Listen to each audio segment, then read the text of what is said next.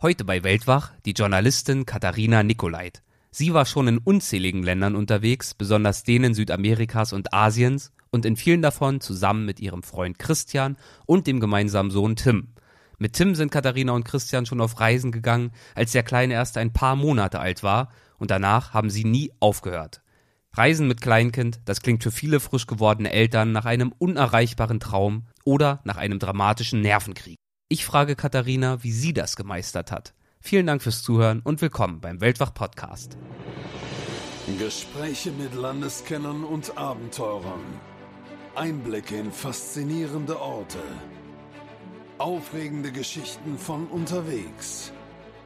Das ist der Weltwach Podcast mit Erik Lorenz. Das Wundervolle mit einem Kind zu reisen ist tatsächlich ihm die Welt zu zeigen. Solche goldenen Momente, die man ja hoffentlich immer mal wieder hat, die sind beim Reisen mit Kind doch wirklich wesentlich häufiger. Also einer sagte wirklich wortwörtlich, mit einem drei Monate alten Kind nach Indien. Muss das wirklich sein? Zur Verantwortung gehört für mich, äh, sich gut zu informieren und dann einfach die Risiken abzuwägen, aber nicht zu sagen, es gibt ein Risiko, also machen wir das nicht. Also Abenteuer kann man auf jeden Fall auch mit einem Kind erleben.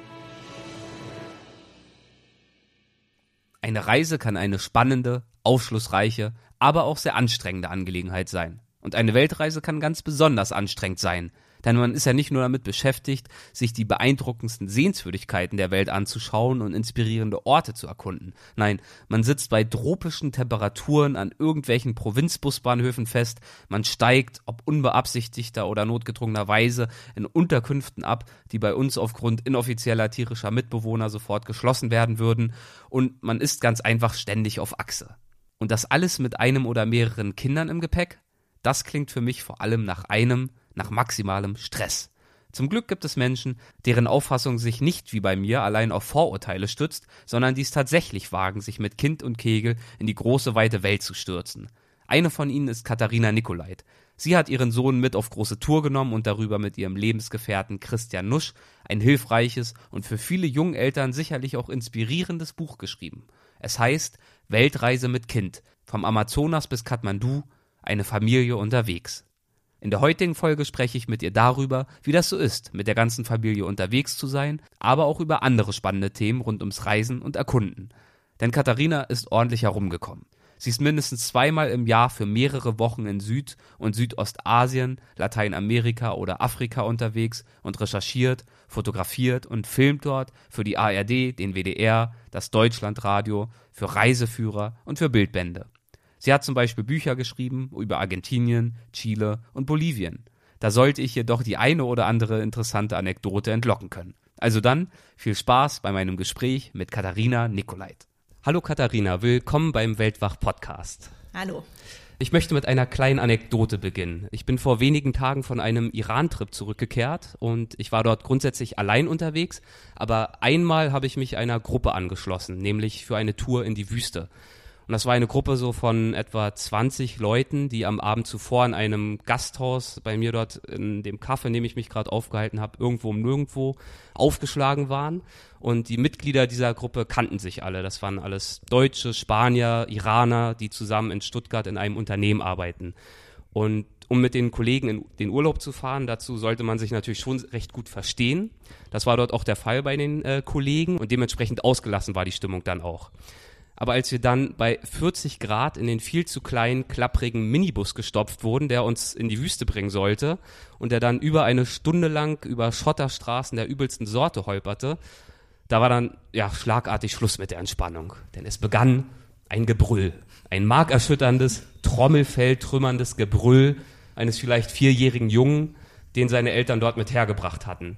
Und die beiden haben sich wirklich rührend um ihn gekümmert. Sie haben ihn liebevoll versucht, ihn zu beruhigen. Sie haben auf ihn eingeredet, sie haben ihn gestreichelt, aber es half alles nichts. Zum einen habe ich die beiden bewundert, nicht zu Hause hocken zu bleiben, bis der Kleine dann sieben oder acht ist und das gemeinsame Reisen vielleicht etwas leichter wird. Zum anderen übermannte mich bei der Vorstellung, in ihren Schuhen zu stecken, anstatt allein und unabhängig durchs Land zu tingeln, doch auch der blanke Horror.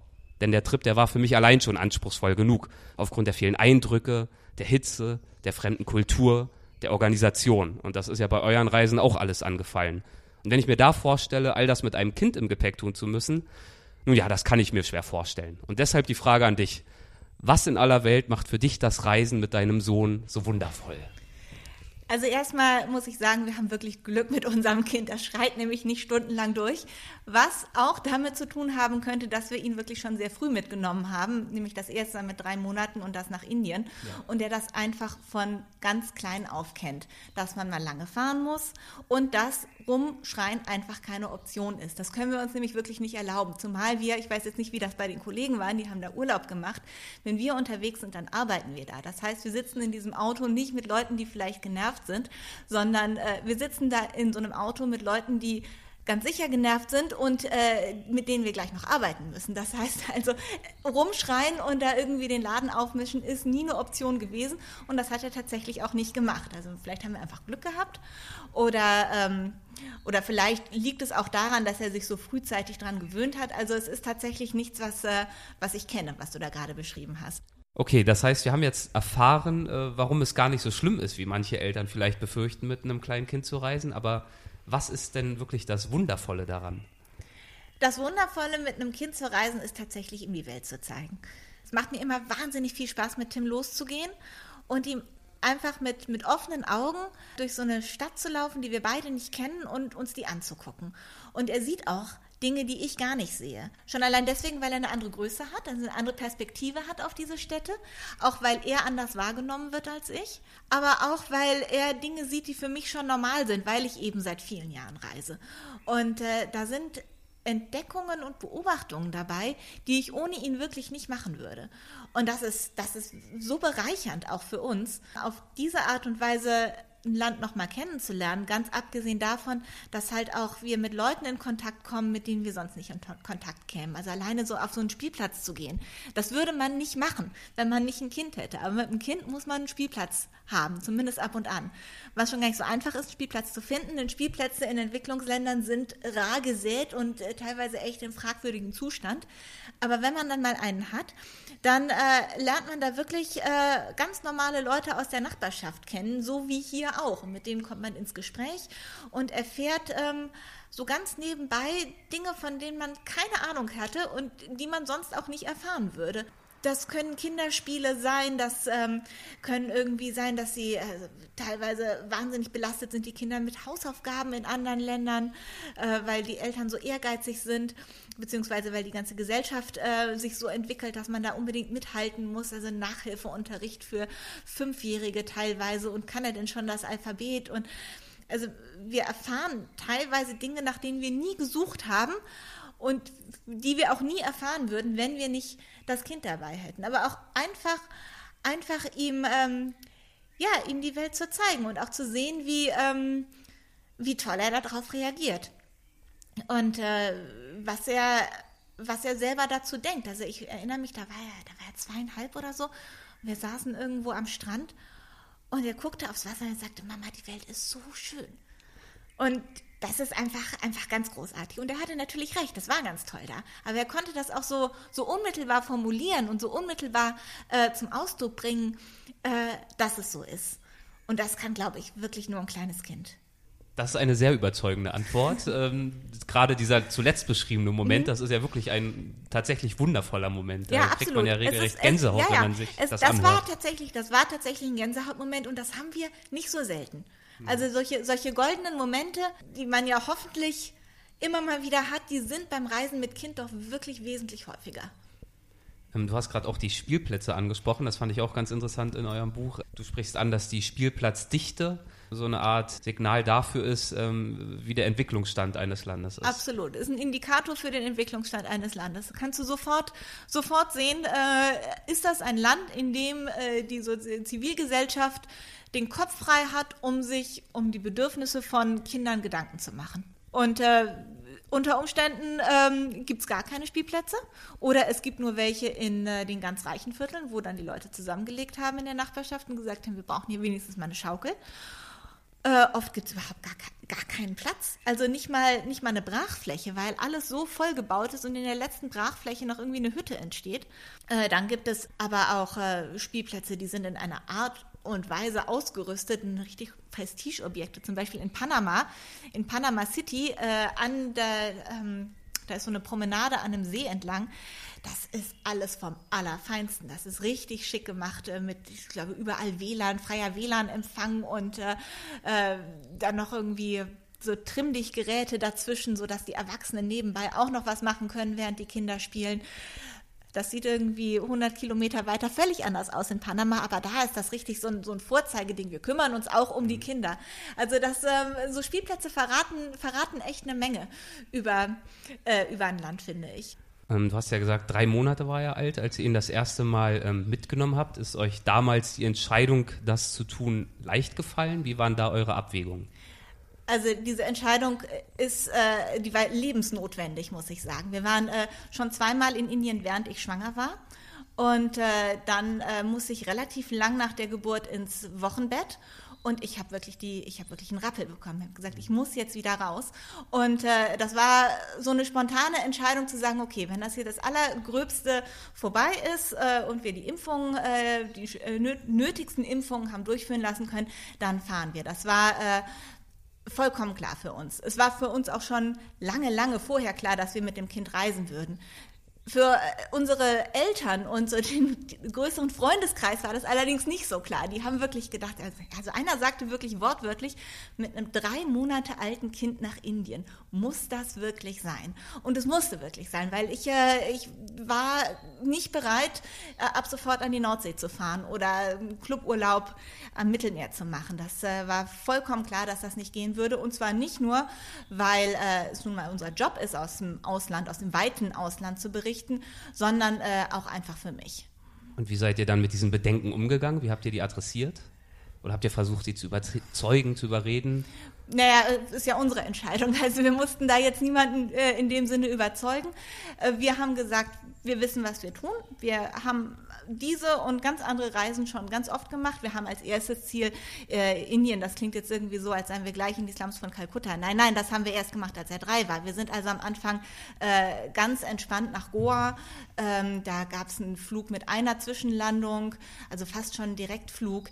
Wir sind ähm, wir haben das Kind vorher impfen lassen, wir wussten, wo wir hinfahren würden. Also das war alles total entspannt. Da waren auch jetzt gar keine super langen Reisen äh, beziehungsweise Autofahrten, sondern so maximal zwei Stunden oder so. Das war also alles, äh, alles eigentlich überhaupt kein Problem. Es war, das haben wir auch so gesagt. Wir wissen, was wir machen. Wir kennen das da und äh, wir machen das jetzt einfach. Aber es ist natürlich auch, ähm, ich war vier Monate alt, als meine Eltern nach Peru gezogen sind mit mir. Und äh, das in den 70ern, also wo, wo das alles nochmal so ein bisschen anderer Beat war. Und äh, ich hatte einfach das absolute Zutrauen da rein, dass das schon geht. Wie lange hast du denn damals in Peru gelebt? Es werden so drei, dreieinhalb Jahre gewesen sein. Ich war so vier, fünf Monate alt, als meine Eltern runtergezogen sind und unter vier als unter vier Jahre, als wir zurückgekommen sind. Also hast du vielleicht auch in dieser Phase zumindest unbewusst oder aus heutiger Sicht betrachtet selbst schon ein bisschen mitbekommen, welchen positiven Einfluss das haben kann, in dem Alter schon unterschiedliche Kulturen, unterschiedliche Lebenswelten kennenzulernen? Also was ich auf jeden Fall gelernt habe, ist, dass es nichts Besseres gibt, um Sprachen zu lernen. Ich habe überhaupt kein Spanisch in der Schule gehabt ja. und äh, bin aber damals in Peru in den Kindergarten gegangen. Und dann hatten wir auch äh, eine peruanische Hausangestellte und um mich herum wurde ja auch überall Spanisch gesprochen. Und dann bin ich nach dem Abi das erste Mal auf Reisen gegangen nach Mittelamerika und wurde, kam zum ersten Mal wirklich mit Spanisch in Berührung und mehr oder weniger über Nacht kam das Spanisch wieder. Und ich schreibe es nicht besonders gut, aber ich spreche es äh, im Grunde fließend. Nur dieses Schriftspanisch, das kann ich halt nicht. Und warum hast du dich dann entschieden, zu dem Thema Reisen mit dem Kind äh, sogar ein Buch zu schreiben? Wie ist die Idee entstanden? Ja, also zum einen ähm, sind natürlich wahnsinnig viele Bilder von Tim beim Reisen entstanden. Bilder, für die wir außer für den jährlichen Kalender für die Großeltern nie Verwendung hatten, was wirklich ein Jammer ist. Denn da waren also viel mehr, als man in, äh, in jeweils zwölf Monaten, zwölf Bildern unterbringen kann. Das war der eine Grund. Und dann sind wir natürlich auch viel gefragt worden. Wie ist denn das? Und äh, wie macht ihr denn dieses? Und äh, wie macht ihr denn jenes? Und haben immer viel erzählt. Und dann hatten wir einen Bildbandverlag, für den wir was ganz anderes gemacht haben. Und dann war irgendwie die Idee, ja, warum, warum nicht äh, den Fundus an Bildern, den wir da im Laufe der Jahre gesammelt haben, nehmen und zu einem Bildband verarbeiten. Und der Verlag fand das gut und äh, die Resonanzen sind, äh, sind gut. Und äh, war dein Ziel mit dem Buch eher Aufklärungsarbeit zu leisten und Ängste zu nehmen für, äh, bei Leuten, die ohnehin Interesse haben, in eure Fußstapfen in dieser Hinsicht zu treten? Oder würdest du schon gern auch nahezu alle Eltern aufrütteln und dazu ermutigen, in die Welt sich hinauszutrauen mit ihrem Kind? Ach, ich habe da, ich habe eigentlich keine Mission, was das angeht. Aber was ich halt oft zu hören kriege von Eltern, ist, dass die sagen, boah, das ist so toll, dass ihr das macht und dass ihr euch das traut und wir würden ja auch gerne, aber wir trauen uns nicht oder unser Umfeld sagt, das geht nicht und wir sind einfach unsicher. Und äh, also wenn es tatsächlich ein Ziel hinter dem Buch gibt, was ich jetzt, ich habe das Buch nicht, wir haben das Buch nicht mit einem Ziel gemacht, sondern äh, einfach, weil wir da auch Lust zu hatten. Ähm, aber wenn es irgendwie eine Motivation dahinter gibt, dann ist es tatsächlich die Ängste zu nehmen, weil es überhaupt keinen Grund für all diese Ängste gibt. Hast du ein Gefühl dafür, was die häufigsten und unberechtigsten Ängste sind, die die Leute davon abhalten, das zu tun? Ach, das ist ein Konglomerat. Also zum einen ist es tatsächlich, glaube ich, das Umfeld das äh, sich überhaupt nicht vorstellen kann, wie das ist zu reisen, die sich das ja schon bei Erwachsenen oft nicht vorstellen kann. Gott, was habe ich mir alles anhören müssen von Tante und Onkel, die irgendwie ein Ferienhaus in, Süd, äh, in Südfrankreich haben und äh, die sich überhaupt nicht vorstellen können, wie das ist, in Indien zu sein. Und noch viel weniger können sie sich vorstellen, wie das ist, mit Kind in Indien zu sein. Und ähm, dann ist es natürlich so, wenn da alle so in der Umgebung drauf sind für sich selber, äh, trifft man vielleicht noch die Entscheidung zu sagen, ich mache das, aber wenn es dann um ein Kind geht, dann äh, lässt man sich noch mehr und noch schneller verunsichern. Das ist ja sowieso einmal mit dem Kind auf dem Kindergarten und du willst dem Kind gar nichts mehr zu essen geben, weil überall Allergien lauern. Also das ist dann, äh, wenn du äh, wenn, wenn, du sagst, du fährst nach Indien, das ist für die Leute, meisten Leute einfach unvorstellbar, das mit einem Kind zu machen. Und es ist klar, man muss sich schon irgendwie doch noch mal ein bisschen anders verhalten, als wenn man alleine reist. Wobei, das sage ich jetzt so. Also es gibt auch Leute kennengelernt, die, die lassen nicht mehr ihre Kinder impfen, wenn sie nach Indien fahren. Was ich jetzt, sehr, also ich persönlich schon in Deutschland sehr fragwürdig finde, aber für eine Auslandsreise noch viel mehr. Also äh, auch da kann man das irgendwie so und anders betreiben. Also wir haben schon irgendwie ein paar Sachen, die wir jetzt anders handhaben, als wir das früher gemacht haben. Aber ich glaube tatsächlich, von diesen gängigen Ängsten sind sie sind mehr oder weniger alle unbegründet, weil man eigentlich auch alles umgehen kann. Also man muss nicht an der Straßenecke essen, wo die Angst, dass man sich irgendwie ein Magen-Darm-Virus, der unter Umständen auch ganz schön heftig ist, einfängt, durchaus berechtigt ist. Muss man ja nicht machen. Man kann ja auch in ein Restaurant gehen, wo die Hygienestandards etwas besser sind. Und ähm, man, äh, man muss nicht stundenlang in dem allerwackeligsten Bus gefahren sein mit einem Kind, was anstrengend ist. Es ist ja auch für einen selber anstrengend. Man kann, und das sollte man, denke ich, dann auch tun, äh, ab einem gewissen Punkt sagen, das wird zu anstrengend, wir sollten etwas mehr Geld investieren und dann doch ein Taxi nehmen für so eine Fahrt, statt tausendmal umzusteigen. Also im Grunde ist fast alles, was es so an Ängsten gibt, dann einfach lösbar. In deinem Buch oder in eurem Buch erzählst du auch von einem Schlüsselerlebnis, das Christian und du vor der Geburt eures Sohnes beim Besuch eines Indianerstamms hattet in Bolivien, das euer Verständnis von Gefahr, Risiko und Angst in Bezug auf äh, Kleinkinder ja auch verändert hat. Ja, das war, äh, das war der Indianerstamm der Yuracare im Chapare in Bolivien und wir waren da für äh, ein, zwei Tage, also mit Übernachtung und wir waren dann abends eingeladen mit denen zu essen und auch zu gucken, wie, äh, wie sie leben. Und da war eine, eine Familie, die saß an einer Feuerstelle und sie brieten irgendetwas, was gerade im Wald äh, gejagt worden war. Und direkt neben dem Feuer saß ein Kind, das war also höchstens ein Jahr alt, das konnte so gerade eben laufen. Das äh, hatte ein Messer in der Hand und eine Yucca, das ist so eine Art, ähm, äh, ja, so eine Art Wurzel, die man essen kann, und äh, schnitzte an der Yucca und das direkt neben diesem offenen Feuer sitzend. Und wir guckten uns das an und sagten, um, um Gottes Willen, ist das nicht gefährlich? Und die guckten uns an, die Eltern, und sagten, nö, wieso? Also äh, das Messer ist nicht besonders scharf, damit kann man sich nicht arg schneiden. Und wenn man sich mal geschnitten hat, dann ist man das nächste Mal vorsichtiger. Also das sieht das Kind ja auch bei den Erwachsenen, wie das richtig gemacht wird. Und das Feuer ist heiß. Das äh, spürt das Kind aber, wenn es irgendwie zu dicht dran kommt und also anfassen wird es das nur einmal. Also warum? die Frau hatte eine ganz andere Sorge. Die Frau hatte die Sorge, dass das Kind runtergeht zum Wasser. Und zwar nicht unbedingt, weil es ertrinken könnte, das natürlich auch, sondern weil dann diese Lagune voll war mit Krokodilen. Da hat sie gesagt, es waren keine Krokodile, das ist natürlich Blödsinn, Kaimanen. Ähm, da hat sie gesagt, das ist eine Gefahr, die kann das Kind nicht einschätzen. Das kann dann sehr schnell gehen. Da müssen wir aufpassen. Aber ansonsten lernt das das Kind doch einfach, indem es da ähm, seine Erfahrungen macht. Und das haben wir uns angeguckt. Und das war uns wahnsinnig fremd in dem Moment. Und je länger wir darüber nachgedacht haben, desto einleuchtender fanden wir das und haben gesagt, ja, ähm, das ist so. Man lernt aus Erfahrung und die Frage ist einfach, welche Erfahrung lassen wir ein Kind machen? Und damals haben wir uns echt vorgenommen, dass wir unser Kind, wenn wir denn mal eins haben würden, das war da äh, noch einigermaßen weit weg, dass wir dieses Kind Erfahrungen machen lassen würden, aus denen es lernen kann. Ich glaube, genau das tun wir auch. Mhm. Und ähm, jetzt habt ihr ja die Erfahrungen selber auch gesammelt, wie es ist, mit Kind zu reisen. Und in deinem Buch hast du auch geschrieben, beim Reisen mit Kind ist alles anders und viel einfacher als gedacht. Was ist denn zum Beispiel anders als gedacht? Anders als du es vorher erwartet hättest?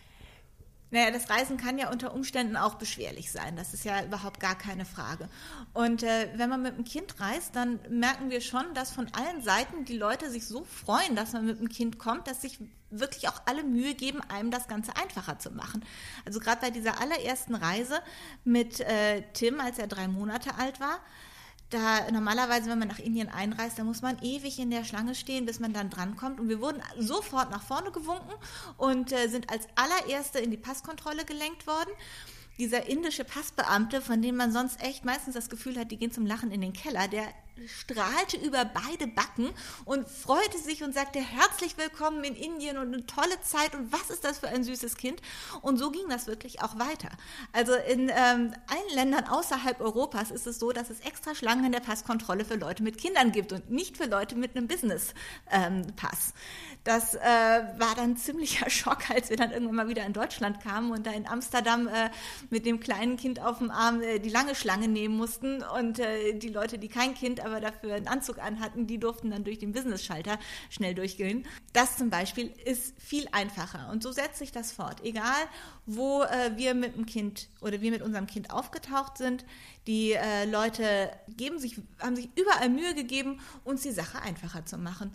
Und äh, diese ganzen Ängste, die man dann trotz allem hat, so, wie machen wir denn dieses, wie machen wir denn jenes, das löst sich dann doch irgendwie auf. Wenn man sich auf so Situationen einlässt und sagt, okay, dann ähm, ist das jetzt mal anders als geplant, aber wir machen das jetzt einfach mal so. Und ähm, dann passt das schon. Und hat sich eure eigene Wahrnehmung auf Reisen auch verändert durch ihn? Habt ihr bestimmte Sachen selber anders wahrgenommen? Also erstmal werden wir anders wahrgenommen. Das ist der ganz entscheidende Punkt, glaube ich. Denn wenn wir mit einem Kind irgendwo auftauchen, dann sind wir nicht Touristen. Gut, das sind wir meistens sowieso nicht. Also wir sind dann aber auch nicht in erster Linie Reporter, sondern wir sind einfach erstmal Eltern. Und das ist was, was die Leute kennen. Tourismus ist äh, vielen sowieso schon äh, so ein bisschen ja, suspekt, weil äh, wofür reist man einfach, äh, ohne dass man eine richtige Aufgabe hat. Und dann Journalismus, das ist oft gleich irgendwie so was Großes. Und, äh, äh, aber wenn man mit einem Kind kommt, dann ist man wirklich einfach erstmal nur Eltern.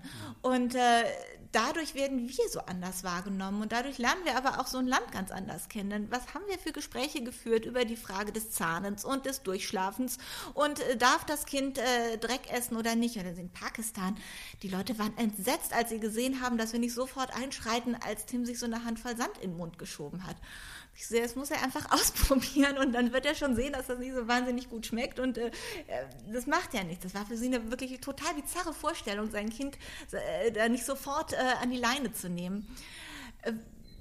Wir sind, äh, wir haben sehr viel über das Impfen gesprochen mit Leuten. Wir sind tatsächlich auf offener Straße angesprochen worden von äh, Leuten, mit denen wir überhaupt nichts zu tun hatten. Die sagten, oh, das ist toll, dass Sie kommen und herzlich willkommen und ja, schön, dass Sie da sind. Aber kurze Frage, ist das Kind geimpft gegen Polio? Wir hatten hier vor zehn Jahren noch Poliofälle und das ist total wichtig.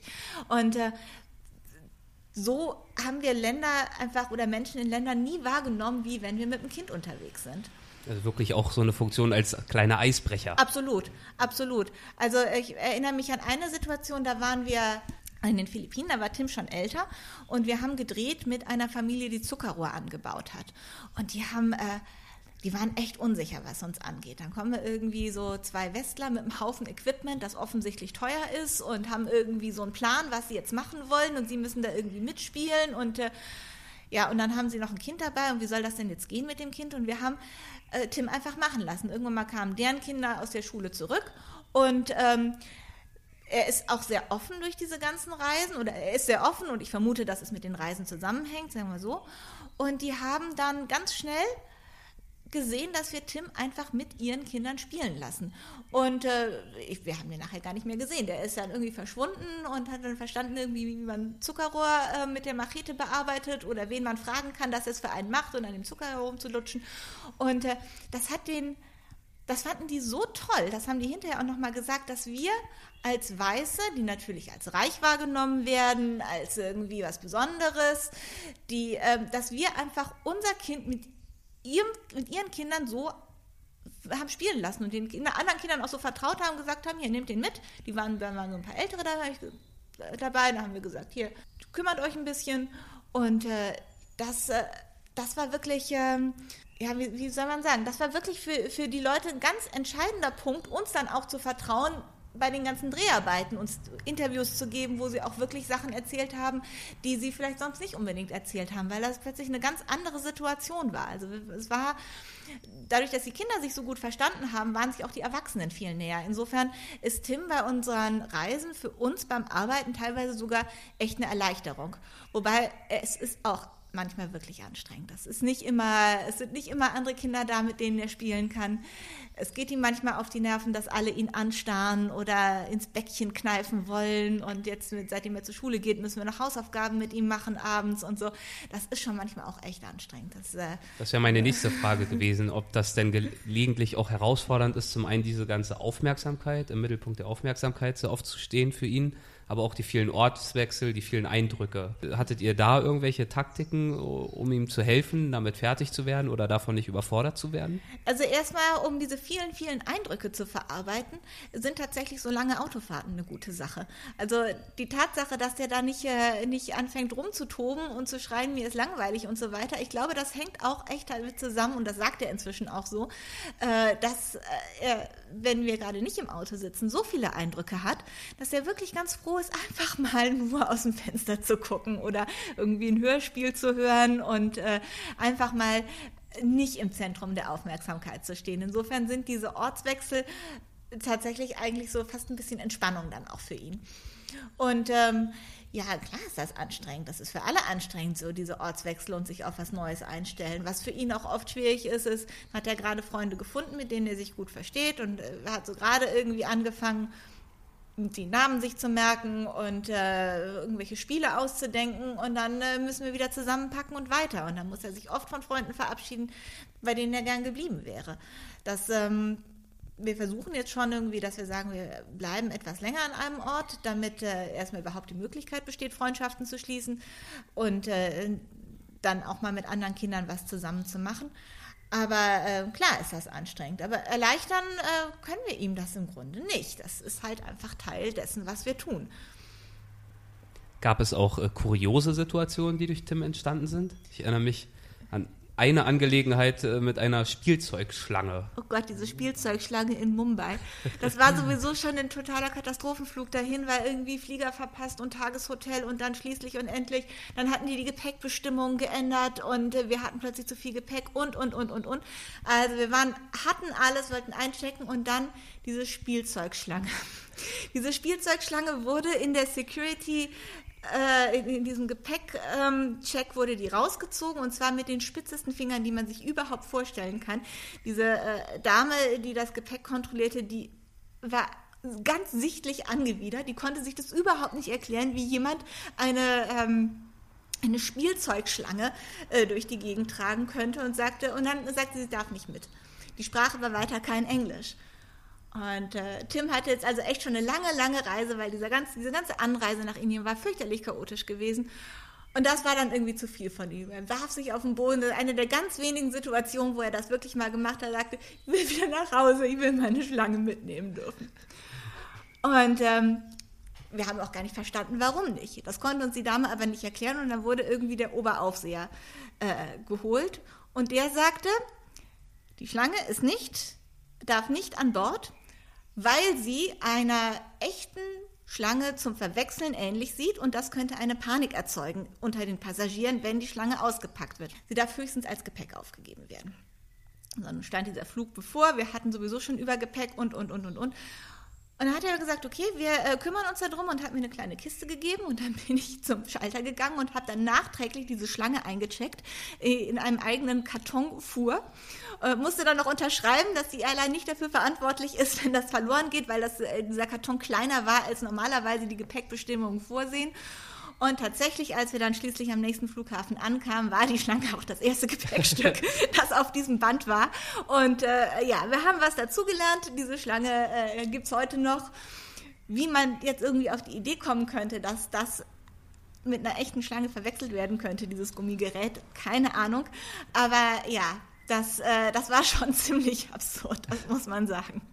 Und sehr belustigt hat mich auch die Anekdote, wie Tim in einem Seafood-Restaurant Oh ja. auf den Philippinen äh, versucht hat, den Helden zu spielen. Hat er sogar, hat er sogar. Das hat uns echt in die Bredouille gebracht.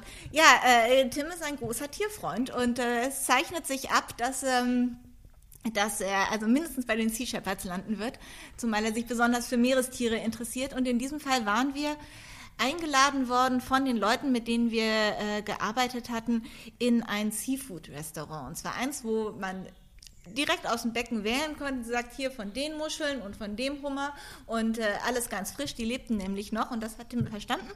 Und ähm, erstens wurde er während dieser Reise zum Veganer und zweitens wurde er zum Tierbefreier. Und er hat dann echt zugegriffen und so eine Handvoll von den Krebsen genommen und ist sofort zum Strand gelaufen und hat die freigelassen und war auch während der ganzen Reise nicht zu bewegen, irgendwie äh, Seafood zu essen. Er hat es dann etwas später nochmal gemacht mit Schnecken. Das waren dann aber nicht unsere Schnecken, sondern die Schnecken von den Leuten, die am Nachbartisch saßen. Das hat keiner gemerkt. Und dann stehst du da und fragst dich so, hm, bietest du jetzt an, das zu bezahlen? Wie erklärst du denn das jetzt überhaupt? Und wir haben dann äh, die Leute, die uns eingeladen hatten, die fanden das ganz reizend, haben gesagt, ist okay, kein Problem, das ignorieren wir jetzt einfach mal.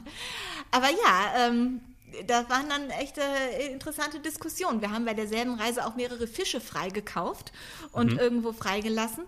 Äh, das ging ganz gut, weil wir, während wir auf den Inseln unterwegs waren, auch Möglichkeiten hatten, die Fische freizulassen. Das wurde dann aber in Manila relativ schwierig, denn ähm, da musst du sehr weit fahren, bis du ein Gewässer findest, das so sauber ist, dass du da überhaupt einen Fisch freilassen kannst, damit der länger als eine Stunde überlebt. Aber ja, äh, das, ähm, das ist durchaus äh, vorgekommen. Als Tim 17 Monate alt war, seid ihr mit ihm nach Pakistan gereist. Wie habt ihr mit ihm Pakistan erlebt? Und was glaubst du, wie hat er das Land erlebt? Also Tim hat, als er 17 Monate alt war, hatte er angefangen zu sprechen und er nannte Autos bis zu diesem Tag, nannte er sie Tuk-Tuk und Vögel waren Gak-Gak oder Piep-Piep und er hat dann aber in Pakistan sehr schnell äh, gelernt, dass das auch alles anders sein kann, denn in Pakistan hießen dann Autos Tut-Tut, weil wir die ganze Zeit im Stau äh, feststeckten in Lauer. Und äh, die Vögel hießen plötzlich Kra-Kra, weil es da so wie in Indien auch wahnsinnig viele Krähen gibt, die die ganze Zeit rumkrächzen.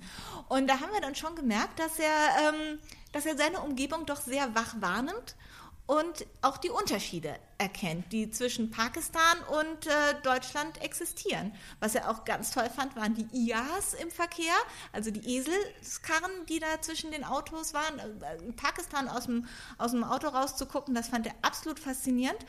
Und ähm, er konnte das damals noch nicht sagen, aber ich hatte echt ganz deutlich das Gefühl, als wir dann wieder in Deutschland waren, war dem irgendwie langweilig. Da war einfach nicht so viel los auf den Straßen. Und was habt ihr dort unternommen in Pakistan? Oder was war die Tour? Was stand auf der Agenda? Äh, auf der Agenda stand der Besuch ähm, einer Fabrik, in der Fußbälle hergestellt werden. Und dann waren wir noch in einem Frauenhaus. Ja, das war Pakistan. Und da habt ihr ihn auch jeweils natürlich mitgenommen? Er muss überall hin mit, Und also. Genau, das ist ja das, was du vorhin auch schon angesprochen hast, dass ihr eben nicht nur mit ihm reist, sondern unterwegs ja auch arbeitet. Also hauptsächlich sogar. Hauptsächlich. Also ihr recherchiert, ihr fotografiert, ihr filmt, ihr führt Interviews durch. Wie bringt ihr das in den Einklang miteinander? Also da in Pakistan, das war eigentlich relativ simpel, denn da war Tim noch klein. Ich habe ihn äh, wirklich lange gestillt. Äh, aus gutem Grund, weil du halt nicht überall äh, sauberes Wasser bekommst und schon gar nicht sauberes warmes Wasser, um irgendwelche Fläschchen zu machen. Und äh, das mussten wir tatsächlich auch nie, weil ich einfach gestillt habe. Und ähm, dann waren wir in diesem Frauenhaus und da habe ich wirklich äh, hab ich eine Frau interviewt, die hatte einen Sohn, der war so alt wie Tim und wir haben das in der Stillgruppe gemacht, das Interview. Also ich hatte irgendwie mein Mikrofon in der einen Hand und irgendwann mal habe ich dann gewechselt und äh, das war eigentlich eine sehr entspannte Runde. Und ähm, dann kurz darauf waren wir in Guatemala. Da habe ich äh, in ähnlicher Konstellation ein Interview gemacht. Und das war ein Interview, das wäre, es war wirklich ein, sehr gutes Interview. Das wäre niemals so gut geworden, wenn wir nicht diese Konstellation gehabt hätten. Da hatte ich eine Frau vor mir sitzen, auch mit einem kleinen Kind, das sie stillte. Und äh, die fing so an zu erzählen, dass das wirklich so eine Lebensbeichte wurde. Und ich glaube nicht, dass das gelungen wäre, ein solches Interview zu bekommen, wenn ich, ähm, wenn die das Gefühl gehabt hätte, sie kann jetzt mit ihrem Kind da nicht so sein, wie sie ist. Das finde ich interessant, weil in Deutschland würde man ja eher denken, dass wenn jetzt ein Journalist zu einem Interview erscheint und äh, der Journalist bringt sein kleines Kind mit, das würde ja eher vielleicht unprofessionell wirken oder irgendwie kritisch beäugt werden, wenn man nicht ein ganz großer Kinderfreund ist. Und dass das im, in der restlichen Welt wirklich vor allem positive Reaktionen hervorruft und wirklich Türen öffnet. Und man muss, kann das auch in Deutschland machen. Also ich habe wirklich, bis das Kind äh, zwei Jahre, drei Monate alt war, 80 Prozent meiner Interviews stillend geführt und durchaus auch in Deutschland. Äh, waren die Reaktionen da auch einhellig äh, positiv? Äh, sagen wir so, es traut sich keiner was zu sagen. Nein, also äh, es, ein Interview ist grandios gescheitert. Das habe ich mit einem 15-jährigen Jungen geführt und der war von der Situation überfordert. Okay, aber ansonsten äh, auch alle Interviews, die ich in Deutschland geführt habe, was jetzt nicht so viele waren, aber es ist durchaus vorgekommen. Die Leute gucken natürlich erstmal. Ja, und dann äh, wird ihnen relativ schnell klar, es gibt keine Kinderbetreuung. Zu dem Zeitpunkt, äh, da gab es irgendwie noch keinen äh, Anspruch auf einen Kindergartenplatz für unter Dreijährige. Äh, zu dem Zeitpunkt gab es sie einfach nicht und ähm, die, Leute ein ganz kleines bisschen nachdenken, dann werden sie feststellen, also entweder das Interview wird so gemacht oder die Frau kann nicht arbeiten. Und äh, das ist wirklich absolut akzeptiert worden. Man muss sich das nur trauen. Ich glaube, wenn sich das mehr Frauen trauen würden, dann wäre das alles überhaupt kein Problem. Ihr habt ja nicht nur Industrienationen bereist, sondern insbesondere auch viele Entwicklungsländer und auch einige Schwellenländer. Und dabei wurde Tim ja sicherlich auch mit Armut konfrontiert. Wie ich muss dich korrigieren, ja? wir haben nicht ein einziges Industrieland bereist. Nicht ein einziges? Nicht ein einziges. Wir sind ähm, wirklich ausschließlich in Entwicklungs- und Schwellenländern unterwegs. Okay, dann interessiert mich umso mehr. Wie habt ihr Tim die Armut vermittelt, die er dort erlebt hat, diese Ungerechtigkeit? Wie habt ihr ihm das erklärt? Also erstens hat er das tatsächlich von ganz früh an mitbekommen. Und wir hatten zwischendurch, haben wir uns da, haben wir uns da wirklich Sorgen gemacht, weil wir nicht wussten, wie reagiert er da jetzt? Da war er so zwei, drei und wir waren mal wieder in Indien und wir waren in Bangalore und da war so eine Bettlertruppe von Leuten, die ganz offensichtlich Lepra gehabt hatten und dann irgendwie so diese versehrten Armstümpfe zum Betteln entgegenstreckten. Und äh, da hat Tim was gemacht, was uns absolut fasziniert. Er hat das komplett ausgeblendet. Da ich weiß nicht, wie, wie er das gemacht hat, aber ich habe das später nochmal von anderen äh, gehört, dass äh, Kinder das tatsächlich können. Wenn es ihnen zu viel wird, dass sie da einfach das irgendwie ausblenden können. Ähnlich wie zum Beispiel Katzen, wenn ihnen der Staubsauger zu laut wird, dieses Geräusch einfach ausblenden können. Äh, da haben wir echt irgendwie geschluckt. Ob wir, wie, wie gehen wir damit jetzt um? Aber er hat das einfach weggeschoben. Und äh, wir haben schon so ein bisschen das Gefühl, dass er an sich ranlässt, wofür er bereit ist.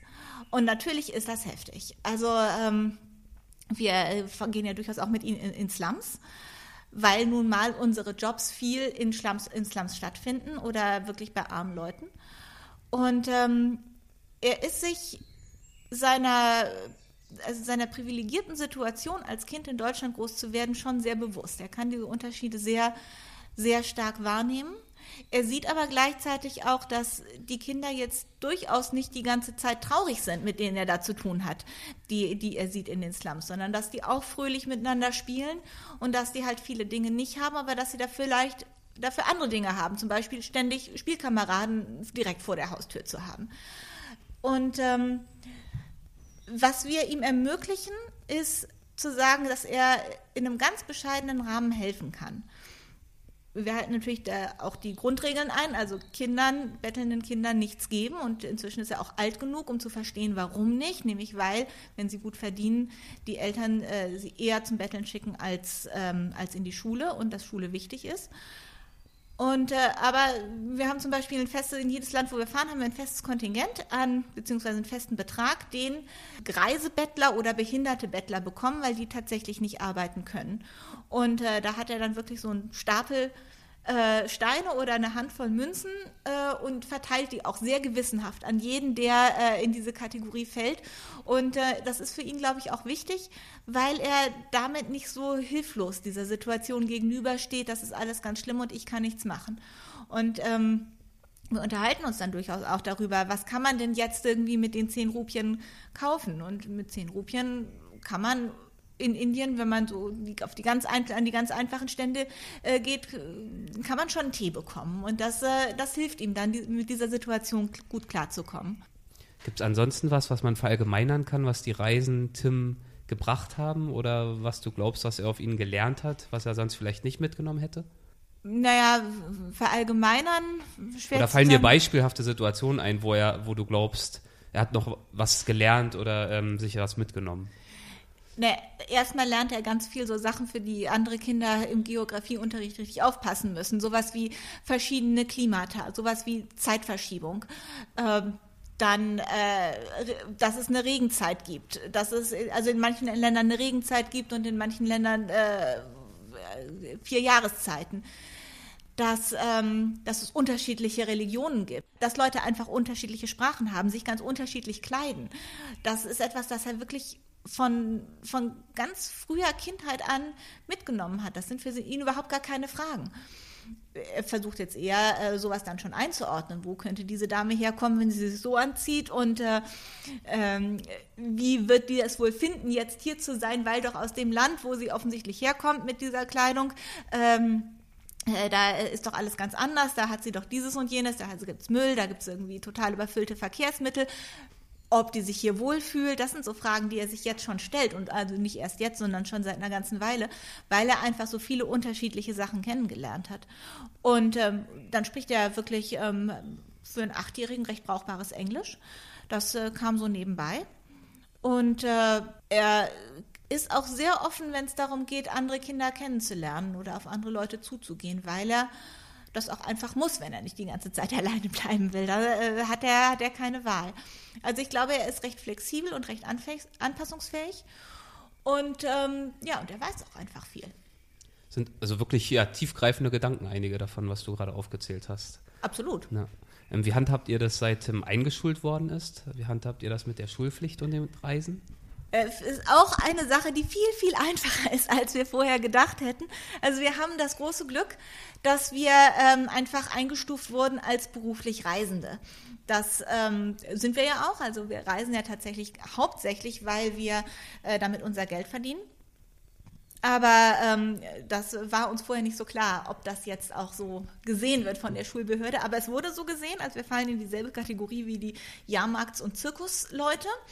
Und äh, da ist es überhaupt gar keine Frage, dass Tim von der Schule befreit wird. Es ist aber auch keine Frage, dass wir dann entsprechend natürlich dafür sorgen müssen, dass er im Stoff bleibt. Und dann wird vorher abgesprochen, was er machen soll während der Reise. Also irgendwie in Mathe bis zur Seite XY kommen während der Reise und in Deutsch irgendwie äh, regelmäßig was schreiben und korrigieren und formulieren und auch mal an die äh, Klasse nach Hause schreiben und so. Das wird vorher einigermaßen genau festgelegt. Und dann nehmen wir die Aufgaben mit. Und wenn wir dann zurück sind von der Reise, dann gibt es immer noch einen Vortrag, den Tim hält, sodass die in der Klasse auch was davon haben. Und äh, das funktioniert sehr gut. Und äh, Tims Lehrerin meinte, es ist eine echte Bereicherung für sie und auch für die Kinder, dass sie so ein Kind in der Klasse haben, das dann verschiedene Sachen einfach aus erster Hand erzählen kann. Jetzt hatten die letztens äh, das Thema Wüste oder Klima oder so. Und ähm, dann hat Tim aus erster Hand erzählt, wie das ist auf dem Altiplano, wo es nicht regnet und aber fürchterlich kalt ist und ob da noch was wächst und wie, unter welchen Bedingungen da was wachsen kann und was überhaupt. Und da meinte die Lehrerin, da hat sie selber auch noch was da, dabei gelernt. Das äh, wusste sie auch nicht. Er wirft natürlich vieles durcheinander. Das ist für ihn manchmal ein bisschen schwer äh, raus äh, zu überlegen, wo waren wir denn jetzt als letztes? Also nicht nur die Stadt oder das Land, sondern selbst die Kontinente äh, werden dann noch irgendwie durcheinander geworfen. Aber ähm, er kann das schon auch schön erzählen und äh, die Erfahrungen weitergeben. Letztens zum Beispiel, war hier ein Kind zu Besuch, das hatte Durst und wollte Wasser und dann sagte Tim, ich gehe an den Wasserhahn. Das Kind so, ah, soll ich jetzt echt den Wasserhahn? Und Tim sagte, du kannst in Deutschland aus jedem Wasserhahn trinken. Hier ist das Wasser sauber. Fahr mal nach Afrika, da musst du dann welches aus der Flasche nehmen. Und das ist absolut richtig. Also ähm, sowas weiß er einfach. Ähm, wie legt ihr denn eure Reiseziele fest? Gibt es äh, da meist jeweils erst einen Rechercheauftrag und dann äh, brecht ihr auf? Oder überlegt ihr erst, wo ihr gerne das nächste Mal hinsteuern würdet und versucht dann Aufträge an Land zu ziehen? Äh, so eine Mischung aus beidem. Also meistens äh, kommt tatsächlich erstmal irgendwie eine Anfrage, dass es heißt, äh, wir hätten hier, ähm, wir bräuchten demnächst mal wieder eine Geschichte von da und dort. Und dann sagen wir ja und dann äh, kommt es immer darauf an, wie groß ist der Auftrag. Ist das ein Auftrag, der so groß ist, dass wir einfach sagen können, wir fahren jetzt einfach nur für diesen Auftrag los? Oder ist es ein kleinerer Auftrag, wo wir dann gucken müssen, naja, was kriegen wir noch an zusätzlichen Aufträgen dazu, sodass wir dann äh, insgesamt, äh, dass das eine runde Sache wird. Aber ähm, es gibt auch so Sachen, wo wir dann eine persönliche Schmerzgrenze haben, wo wir nicht hinfahren, obwohl es Aufträge gibt. Also eine unserer persönlichen Schmerzgrenzen verläuft zwischen Ruanda und dem Kongo. Das äh, ist einfach so eine Grenze, da sind wir im Moment nicht bereit, die zu überstreiten. Oder diese Grenze verläuft auch zwischen Pakistan und, dem, und Afghanistan, äh, wo wir auch sagen müssen, also wenn überhaupt, dann doch ohne Kind und eigentlich lieber nicht. Und was sind, welche Art von Aufträgen oder Themen oder auch Regionen sind deine Schwerpunktthemen? Also was wir hauptsächlich machen, sind Themen, die im weitesten Sinne mit Entwicklung zu tun haben. Das also Globalisierungsthemen, viel auch Umweltthemen, äh, Gesundheitsthemen, aber eigentlich immer mit dem Hintergrund der Frage, wie hängen die verschiedenen Dinge zusammen, unter anderem auch mit uns zusammen. Also zum Beispiel äh, Thema Gesundheits- und Umweltthema ist Soja. Sojaanbau in, ähm, in Südamerika. Das hängt aber auch mit uns zusammen. Und sowas find, finden wir besonders spannend, wo es darum geht, diese Zusammenhänge zu beleuchten. Und in welchen Ländern seid ihr da besonders häufig unterwegs oder also, auch besonders gerne unterwegs? Also wir sind tatsächlich jedes Jahr in Indien. Da haben wir so ein festes Standbein inzwischen, was nicht zuletzt damit zu tun hat, dass es da auch eine Schule gibt in Goa, wo wir Tim dann hinschicken können. So eine, ja, Hippie-Strandschule sozusagen, wo äh, ein reges Kommen und Gehen herrscht, wo man tatsächlich dann mal sein Kind auch für einen Monat nur einschulen kann. Und äh, das gibt es auch woanders, aber äh, das haben wir woanders noch nicht ausprobiert, aber in Goa funktioniert das echt ganz gut. Da sind dann auch immer wieder nicht alle dieselben Kinder, aber schon Kinder, die er auch kennt, das ist schon auch nett. Und ähm, allein aus dem Grunde sind wir sehr viel in Indien, einmal im Jahr in der Regel. Und dann, äh, ja, gibt es so Länder, die wir einfach wirklich sehr gut kennen. Und wenn, äh, wenn dann eine Anfrage kommt zu einem Thema, oft kommt ja gar nicht die Anfrage, mach doch mal was äh, über dieses und jenes Projekt in dem und dem Land, sondern es kommt die Anfrage, das ist dann so ein bisschen nebulöser, wir würden gerne was machen zum Thema Fischerei, ähm, habt ihr da eine Idee? Und dann ist es natürlich so, dass wir gerade die Länder, wo wir, die wir besonders gut kennen, dass wir da Ansprechpartner haben und dass wir da auch mehr Hintergrundwissen haben und dann schneller ein Thema halt in einem Land finden, äh, das wir schon gut kennen. Und eins der Länder, wo wir immer wieder hinfahren, ist Bolivien. Ja, Bolivien und Indien und in Afrika Kenia sind schon die Länder, wo wir äh, am häufigsten waren. Aber wir sehen dann eigentlich schon noch immer zu, dass wir äh, neue Länder finden. Also dass wir zum Beispiel sagen, so, was gibt es denn in der Region, wo wir noch nicht waren, wo wir gerne mal hinwollen und so nach und nach weitere Länder erschließen. Zu Bolivien hast du ja auch einen Reiseführer ähm, herausgebracht, beziehungsweise geschrieben und auch schon seit vielen Jahren immer wieder aktualisiert. Was macht denn Bolivien für dich aus? Bolivien. Äh ich fragte besonders, das interessiert mich selbst, weil ich über das Land einfach noch sehr wenig weiß und jetzt in ein paar Monaten vielleicht die Gelegenheit habe, so einen ganz kleinen Zipfel zu streifen. Wie ist Bolivien in, in deiner Vorstellung, in deiner Wahrnehmung? Äh, Bolivien ist einfach unglaublich ungezähmt, finde ich. Es ist äh, schon allein landschaftlich sehr wild und ähm, es ist, also die Leute sind einfach ja, ungezähmt ist jetzt der falsche Begriff für, für Menschen, aber die Leute haben eine sehr eigene Vorstellung davon, was sie wollen und was sie nicht wollen. Und das finde ich, finde ich ganz wunderbar. Und das ist manchmal fürchterlich anstrengend. Also alleine diese Straßensperren, wo du dann irgendwie festsitzt und du kommst nicht weiter, weil das Dorf, äh, das jetzt gerade diese einzige Hauptverkehrsroute, die da von A nach B verläuft, sagt, also wir müssen jetzt endlich mal ein neues Dach für unsere Schule bekommen und wenn es anders nicht geht, dann sperren wir die Straße, um unserem Protest Nachdruck zu verleihen. Und dann stehst du in dieser Straßensperre und kommst nicht vor und nicht zurück. Und in dem Moment ist das natürlich wahnsinnig nervig und anstrengend. Aber die Tatsache, dass die Leute das machen, finde ich also eigentlich großartig. Das sind äh, wirklich ähm, Menschen, die sich äh, wenig gefallen lassen und ihren Forderungen Nachdruck verleihen und dabei auch so einen eigenen Weg gehen.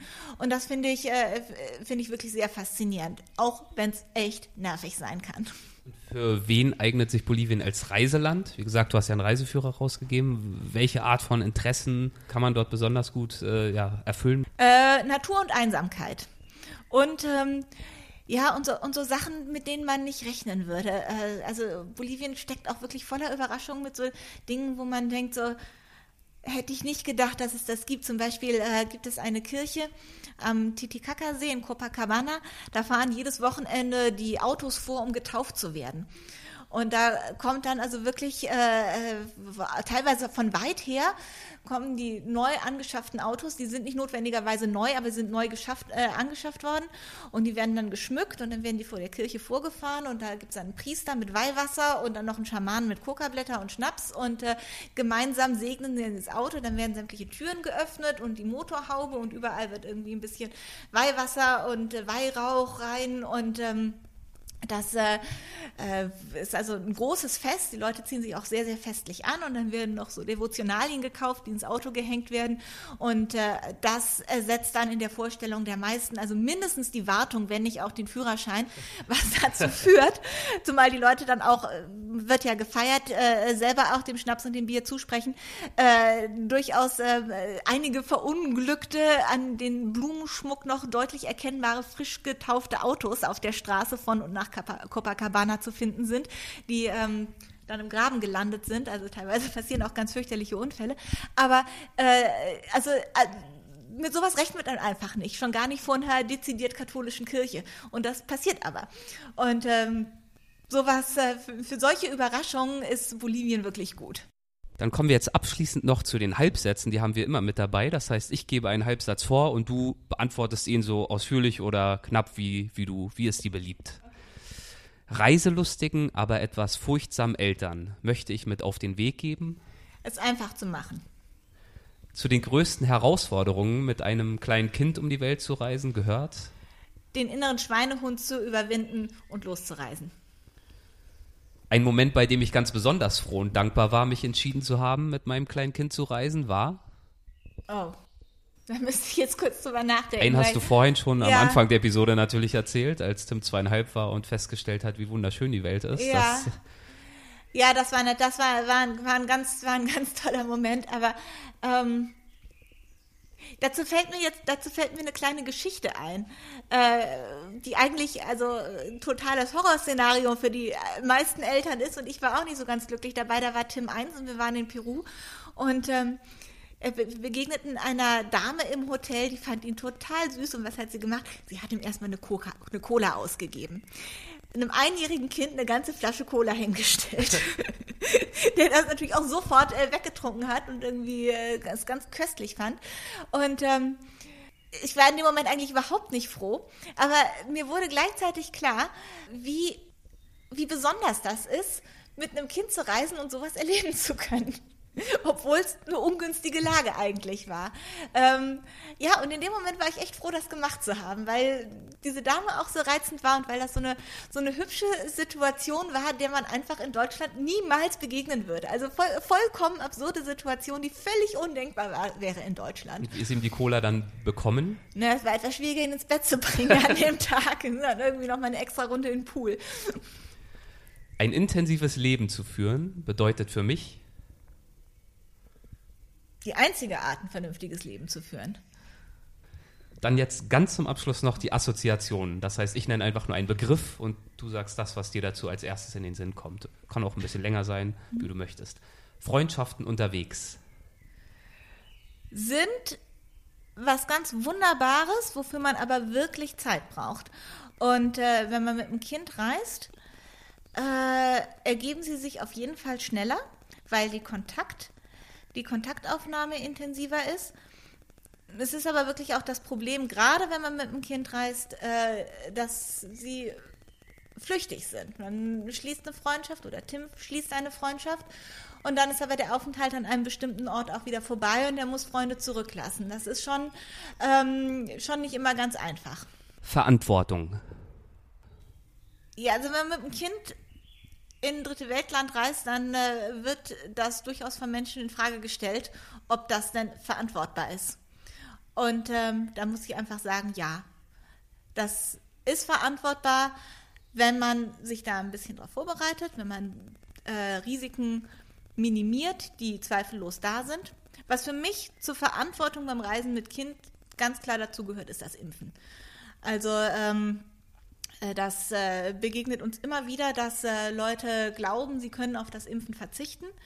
Wir haben auch Leute erlebt, die dann Hals über Kopf abgereist sind, weil ihnen plötzlich klar wurde in irgendeinem Land, dass das äh, ein Land ist, in dem es Typhus gibt, gegen das man hätte impfen können, in, ein Land gibt, in dem äh, der letzte Poliofall noch nicht so wahnsinnig lange her ist und äh, die dann Hals über Kopf abgereist sind und die sich vorher einfach damit mit diesen Fragen nicht beschäftigt haben. Zur Verantwortung hat für uns auch dazu gehört, dass wir gesagt haben, wir reisen, wenn es sich irgendwie vermeiden lässt, nicht in Gebiete, in denen ein hohes Malaria-Risiko besteht, weil das für Kinder unter fünf Jahre einfach wirklich eine schwierige Sache ist, eine gefährliche Sache ist und weil es ein sehr zweifelhaftes Vergnügen ist, äh, äh, Malaria-Tabletten in so ein kleines Kind reinzukriegen.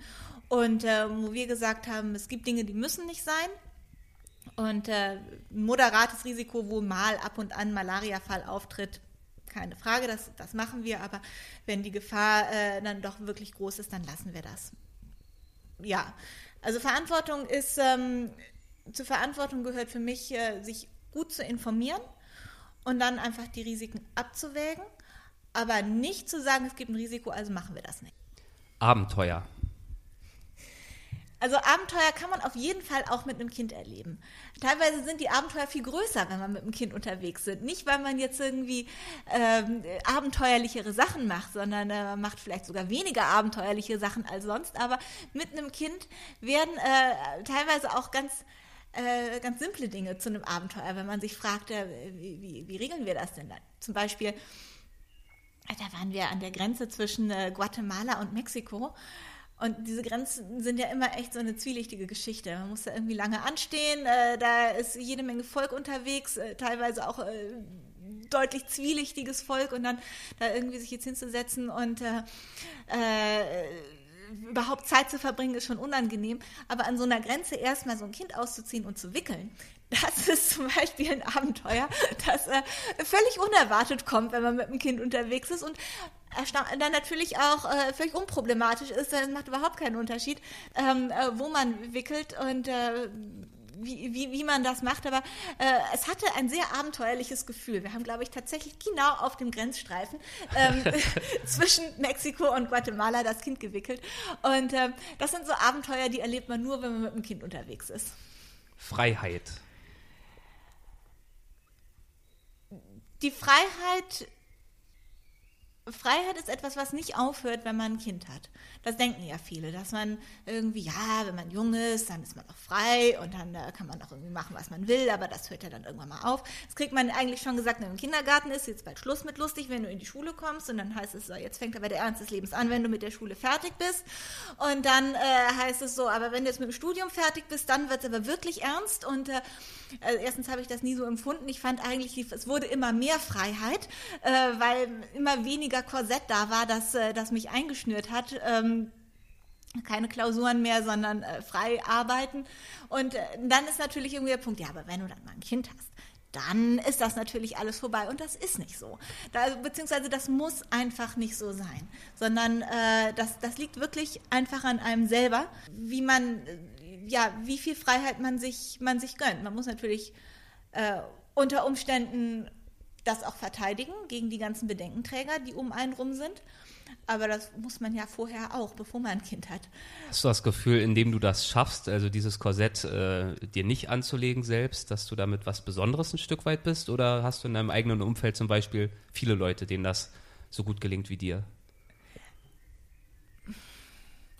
Ich habe ähm, hab eigentlich nicht das Gefühl, dass ich was Besonderes bin oder dass wir was Besonderes sind. Also ich selber habe dieses Gefühl nicht, weil wir einfach nur das machen, was uns entspricht. Und uns entspricht es einfach, diese Reisen zu machen. Und äh, wenn wir äh, das oder, oder so zu leben, wie wir das machen, dass wir halt regelmäßig reisen und äh, freiberuflich arbeiten und uns nicht in dieses Korsett einsperren lassen. Wenn wir das nicht machen würden, dann wären wir nicht mehr echt, dann wären wir nicht mehr wir. Deswegen finde ich nicht, dass es was Besonderes ist, sondern das sind halt einfach wir. Wir kriegen das aber natürlich schon gespiegelt, dass das was Besonderes ist. Und äh, wir merken es natürlich auch manchmal, wenn wir mit Leuten sprechen. Und äh, in unserem direkten Umfeld hier in, in Deutschland sind wir die totalen Exoten. Aber wenn wir dann unterwegs sind, da sind wir die totalen Spießer. Also da sind wir nämlich unterwegs irgendwie mit, mit einer Agenda, wo Termine drin stehen und ähm, mit äh, mit Aufträgen, die erfüllt werden müssen und mit äh, relativ stringentem äh, Zeitplan, weil wir eben all diese Dinge, die wir da machen müssen, dann auch tatsächlich machen. Sonst hätten wir, würden wir diese Aufträge nicht immer und immer wieder bekommen. Das heißt also, wenn wir unterwegs sind, dann sind wir vergleichsweise zu den vielen anderen Leuten, die wir da so treffen, die auch durchaus Kinder haben, sind wir wirklich irgendwie die, ähm, die Spießerfamilie schlechthin. Streng durchgetaktet. Streng durchgetaktet und, äh, und gut organisiert. Ähm, und äh, da stecken wir ganz anders in einem Korsett drin als, äh, als die meisten, denen wir begegnen. Das ist, ist es eine, eine, Frage, die ist relativ. Das ist immer eine Frage, in welchem Umstell, Umfeld stellst du die.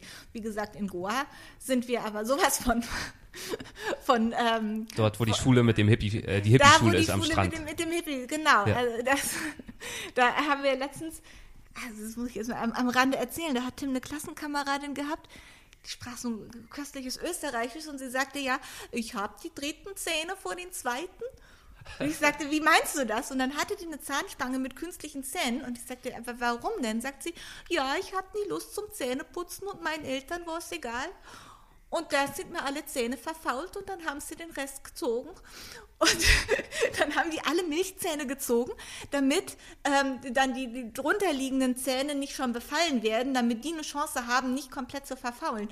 Und den Eltern war es einfach egal. Und wie gesagt, in dem Umfeld sind wir die totalen Spießer, denn wir haben sogar eine elektrische Zahnbürste dabei, wenn wir reisen.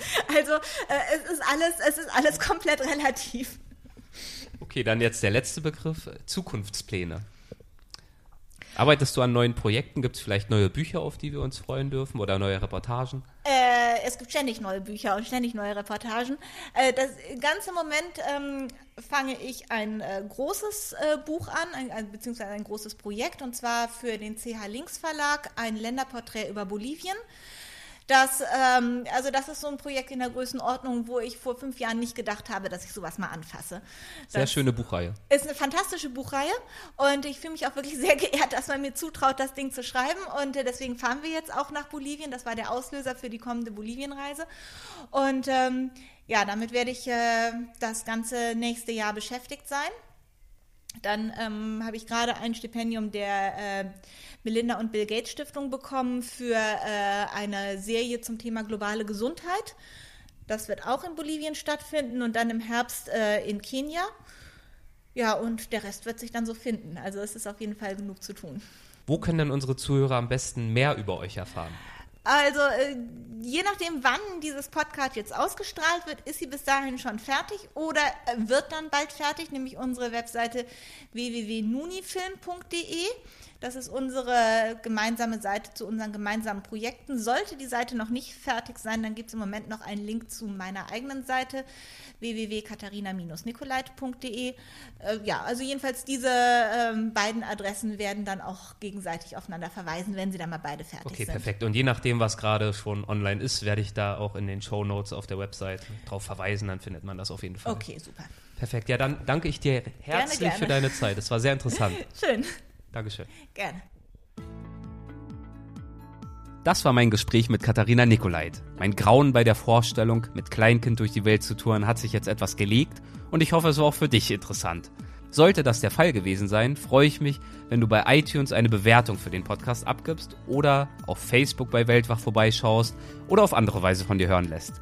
Um zukünftig keine Folge zu verpassen, kannst du dich auf www.weltwach.de für den Newsletter anmelden. Dann informieren wir dich einmal im Monat über neue Podcast-Folgen, aber auch über neue Reportagen auf der Website und andere News. Und auf www.weltwach.de gibt es auch die Show Notes zu dieser Folge. Bis bald.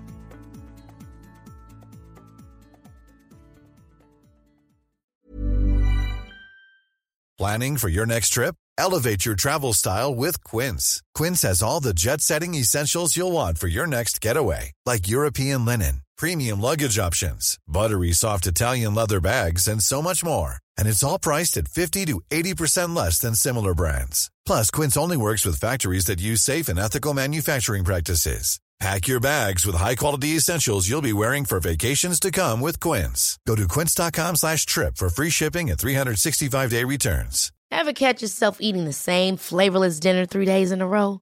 Dreaming of something better? Well, HelloFresh is your guilt-free dream come true, baby. It's me, Kiki Palmer. Let's wake up those taste buds with hot, juicy pecan-crusted chicken or garlic butter shrimp scampi. Mm. Hello Fresh. Stop dreaming of all the delicious possibilities and dig in at HelloFresh.com. Let's get this dinner party started.